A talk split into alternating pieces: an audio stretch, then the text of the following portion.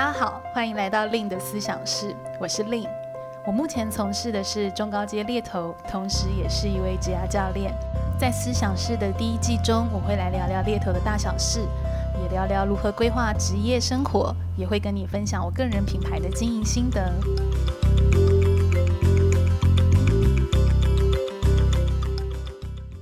Hello，大家好，我是 Lin。在今天这集的 Podcast 呢，我想要跟大家聊聊海外打工度假的这样的一个主题。那在我旁边呢，一样有手伸很长的尊尊。大家好，我是有海外打工经验的尊尊，只能代表尊尊。大家好，哎、欸，你每次前面的标语都不一样哎、欸。对，我就给大家有点新意感，不然大家想说，哎、欸，怎么又是同一个人呢？OK，假装是不同的人这样子。对，OK，所以大家有感受到吗？应该有吧，应该调查一下。应该有。OK，那呃，今天这集的由来其实蛮特别的，其实是尊尊他有跟我分享到，他有一些在英国。呃，打工度假的一个体验，那再加上我最近吧，我最近去做一些讲座，然后还有在我的 IG，然后有一些读友他就有在问我关于海外打工度假这样的一个问题，比如说是，哎，那如果海外打工度假回来，履历怎么写？哦，这是不是加分项？哦，诸如此类这样的问题，所以为什么今天才会设定这个主题，想要跟大家来做一个讨论？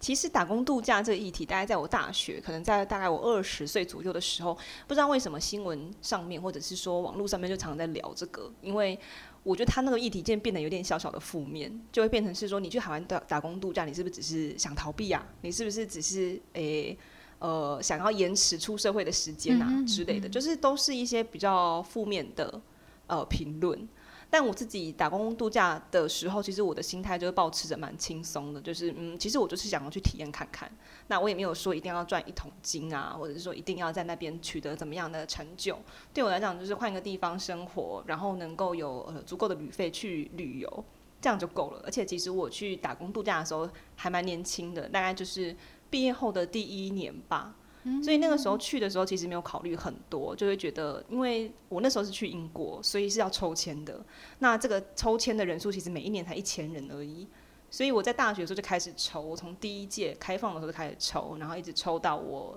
毕业之后才真正就是抽到我了，终于。那你真的很想去耶？我真的很想去耶，啊、而且就是不辞辛劳，因为那个时候就是有，比如说你可以邮寄你的文件，或者是你亲送。然后我记得我前面两年我都亲送，嗯，就是亲自送到那个收件的地方，这样。然后每年都在祈祷，还吃素。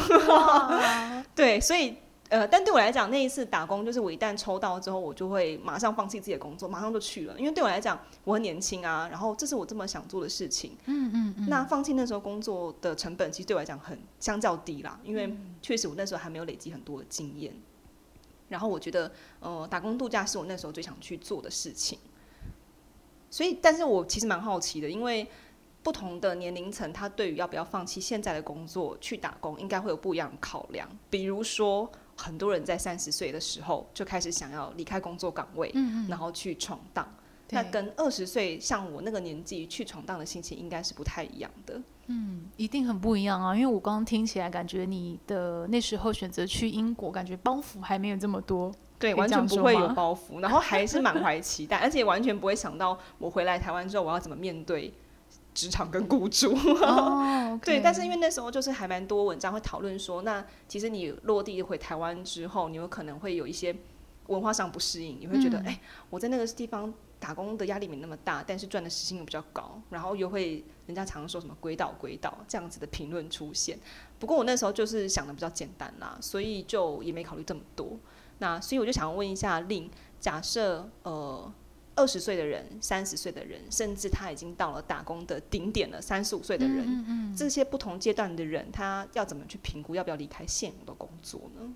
职涯其实会有很多选择题了，嗯，那打工度假它可以是一个选项，没有错。不过我觉得回归到可能我的角色，我会比较站在的是以一个雇主的角色好了，因为其实我遇到比较多的职场人，就像你刚刚讲的，可能二十岁、三十岁、四十岁，我觉得他们有个共通的点是。呃，雇主可能他在看你这段的，也许是一年，也许是两年的打工期间，可能他会期待在面试里面听到你的是，诶，那你当初为什么去选择呃打工度假这件事情？嗯、跟第二个就是说，诶，那你在打工度假，我能不能让对方听到那个成长性，或者是那个积极性？嗯、我觉得，如果是以一个比较共通点的话，二十三十四十的人在评估这个现有工作，可能你这个就要先预想得到，就哎、嗯，我今天在这个时间点，我想要选择这样的一个事情，我有没有想过？那我回来呢？嗯，嗯，因为我记得我有一个朋友，他其实也是去爱尔兰，嗯、呃，打工度假。那他其实，在银行待蛮久了，应该也待了就是六七年，很稳定的一个体系。对啊，对。那所以他其实那时候也面临到，就是说，哎，我也快三十岁了，到底、嗯。我要不要去？我很想去。嗯，嗯哦，那我觉得那样子的想去，其实他可能不一定有特别的目的，因为我那位朋友他其实更多是他就想要一个新的体验，因为他觉得他一出社会就是被这个工作绑住了。嗯，哦，那银行其实朝九晚五嘛，那还是比较例行性比较多一点的，所以他有这样的一个期待。那其实，在像我会分享他，是因为其实他也有去想过，就是说，诶，那我回来呢？对，那我有没有一些备案？嗯。哦，如果我今天真的打工度假是做不是专业相关的，因为其实我觉得大部分的人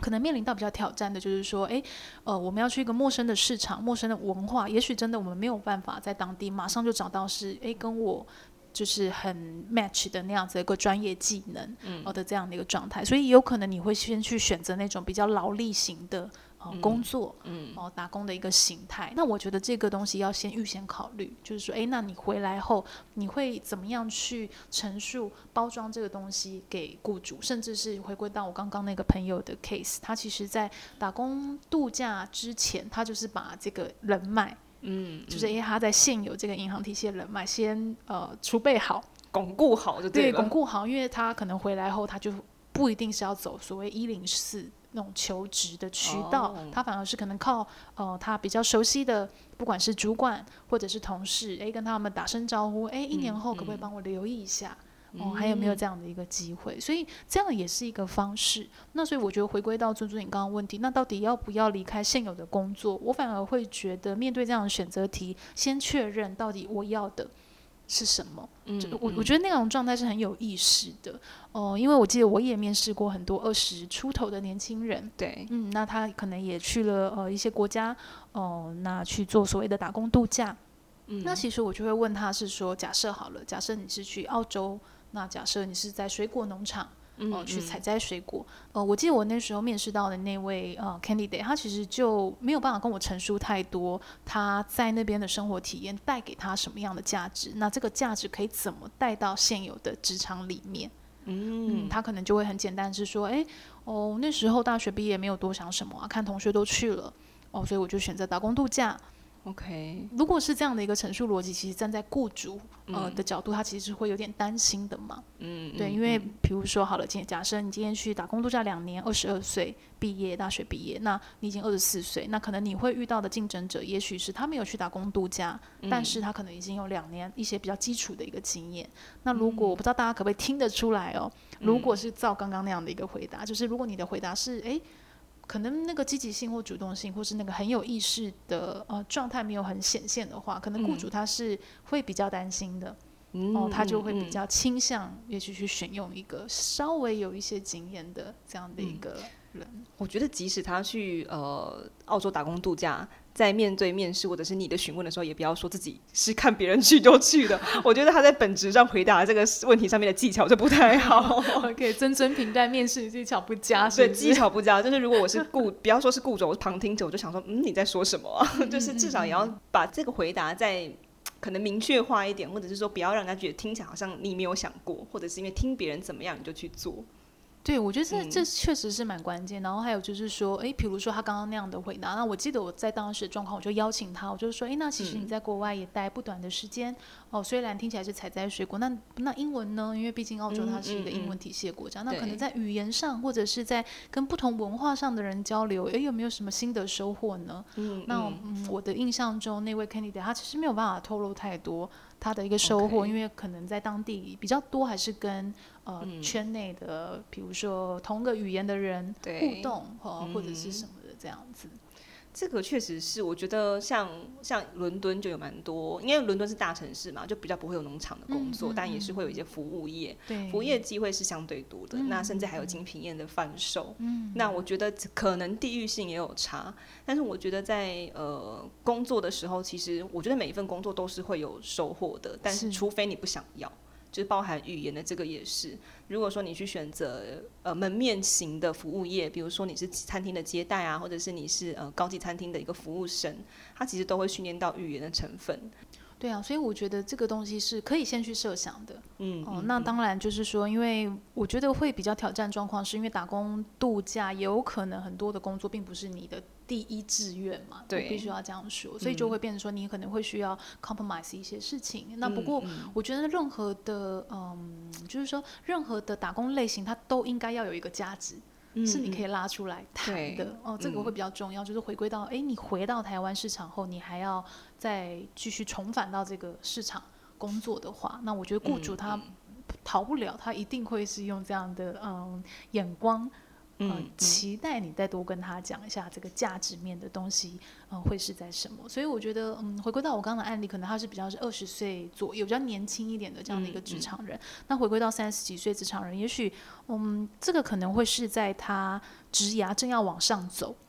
嗯，对的时候，所以就会变成像我刚刚分享我的那个朋友，他为什么会特别焦虑在这样的选项？他知道我想要。呃、嗯，但是什么的，所以我觉得，如果你是比较有经验的一个职场人，那也许你可以去设定那个体验的周期，甚至是，也许你去了当地体验的时候，你还是可以去参与跟你专业相关的活动啊，嗯，比如说去参加当地的一些社团。假设你是做呃 marketing，那是不是可以去跟当地人去做一些交流，或去参加主动参加一些 event 呢？就是、嗯、这东西都是可以让你还是保持那种嗯很积极的状态。甚至是有没有可能你在结识这样的一个海外人脉的过程，有一些意外的收获？我觉得这都是嗯、呃，你你未知的，但我觉得很值得去尝试，因为你人都到那边了。对啊，如果都要这样做一个选择的话，其实是可以更主动性哦、呃、去做的。我就突然想到，我那时候刚到伦敦的前几天，然后那个时候我就已经加入了不少间人力银行，就注册成为会员这样子。那当然注册之后，你就会有一些个人的资料。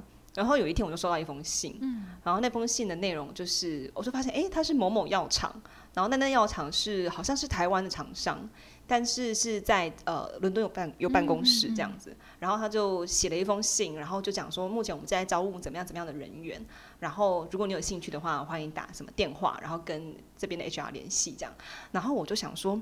我就非常认真的想了一轮，想说，诶，我的履历里面到底是有什么特质，让他觉得我可以胜任这个工作呢？我真的觉得太好奇了。可是又觉得这个工作看起来太正式了，就是想怎么会想要找像我这样子的人去呢？然后结果。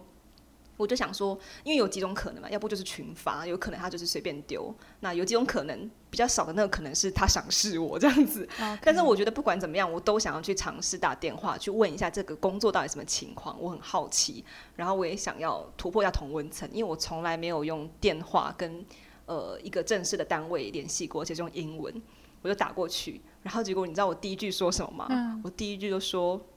呃，不好意思，我英文不是很好，但是我讲英文啊，我就说我英文不是很好，oh. 然后他就马上说，英文很不好的话就不适合这工作了，再见，然后就把它挂掉。了，哦，OK，就马上把它挂掉，就是，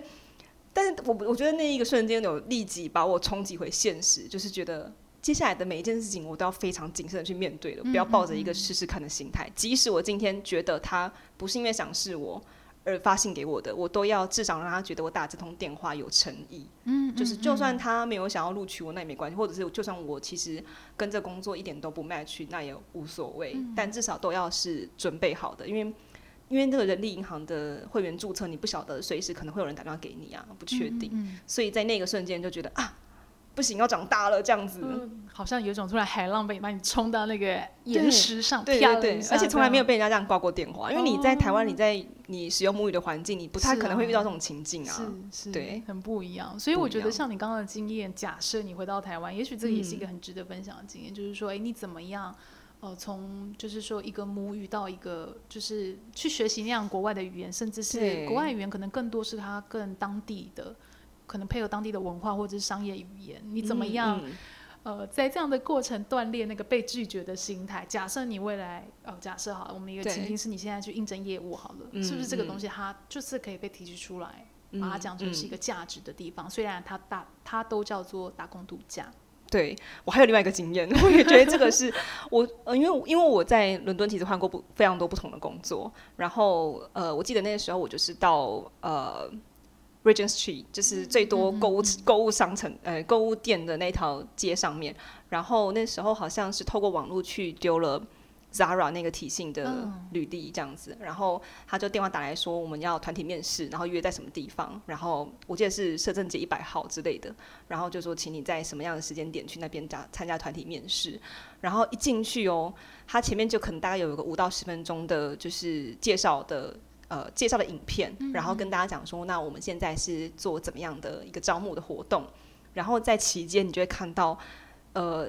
那边的人才市场应该是非常竞争，因为大家都抢着举手发言。嗯、然后你其实，在台湾看不太到这种情况，嗯、他都是呃，你看我，我看你，然后有点面面相觑，想说啊，先要讲话吗？还是不要？都没有人举手，哎，没有，在那边是大家都抢着举手。而且是他就是一问一个问题，马上就会有人举手，嗯嗯，然后他就是会用那种很像妙丽的口吻这样子。啊，所以请问你们说的意思是这样这样子吗？然后那个人就说 exactly 就是就是这个意思这样子，然后大家都表现的非常的很积极，很积极，然后很活跃，然后而且你看到大家都是往前面坐，就是只有像我这种小小鲁蛇就一直往后面坐，就是前面那几排都会先被坐满。然后，然后接下来的流程就是他们会一个一个去面试，大概是二对一左右。然后因为看到有些面试官表情就是哦，跟特定几个人讲话的时候，他们就特别活跃，就是哇哦，这是这是这是太棒了，这是个很好机会。然后真的是很感谢你来这样子。然后面对我说，他们就是失联啊，真的，就是不太嗯，就是不太想跟我交流。我觉得有可能是因为沟通程度的问题这样子。嗯、所以那一次我也是觉得哦。嗯，也是一个新的成长哦。就是这个竞争激烈的时代，你实在是没有时间害羞。对，对没有时间做到后面了。没有时间做到后面，你不要害羞，然后不要怕什么面子的问题，没有，就是你就是放胆吧。这样，所以我其实听到这边，我觉得很有趣。因为虽然你一开始是说你去英国其实没有太多的目的嘛，可是我觉得感觉在过程也淬炼很多。我觉得是态度上，或者是那种精神上吗？可以这样说吗？对，的那种是精神上坚坚韧。我这样说会有点夸张，但是就是比较独立吧，也许是比较成熟，让你能去面对一些事情、嗯、或争取一些事情。对啊，我不晓得为什么后面找到的工作都是那种我必须要当门面去面对客人，而且他不会讲我的母语的那一种，哦、那挑战很高，而做的超超痛苦的，但是因为我也有这种工作，你薪水比较比较高，所以那时候其实是为了薪水去的，嗯、然后就但就是蛮痛苦的哦。嗯嗯嗯，嗯。但是你觉得这个在你回台湾后那样的经验，就是有这样回想起来，你觉得还是有带给你一些意外的收获吗？或加分？有一个有一个是内在的体悟，就是我后来决定回台湾之后，不要轻易放弃任何事情。因为那个时候，我觉得在打工度假的时候，其实有点太容易放弃了，因为是打工的心态嘛，所以就会觉得，哎，我度假的成分要比打工多一点，所以那时候我会比较轻易的去放弃一些有点困难的事情。嗯，对，所以其实每一份工作都没有待得非常久。嗯嗯，对，那那个不好意思，不管有未来或者是过去的雇主听到的话，就是 那个请忽略这一段这样子。但是我觉得那是内在的成长，就是我觉得嗯，不要太轻易放弃某件事情，因为。那个时候就会觉得啊，好可惜哦，因为那个时候那一段，如果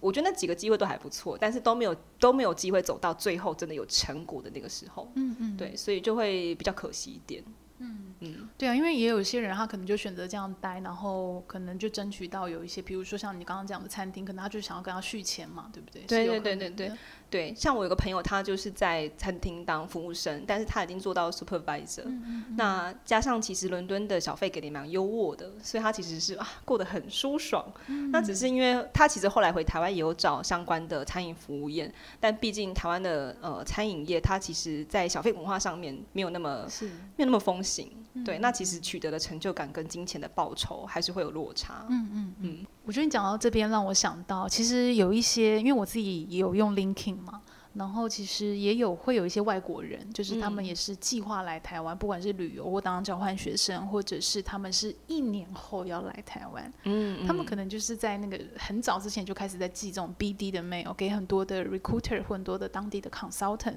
哦、呃，去询问他们有没有一些 part time job，或者是有一些、嗯、呃不同的 full time job，他们可以选择。一年吗？一年前就开始在计划这件事情。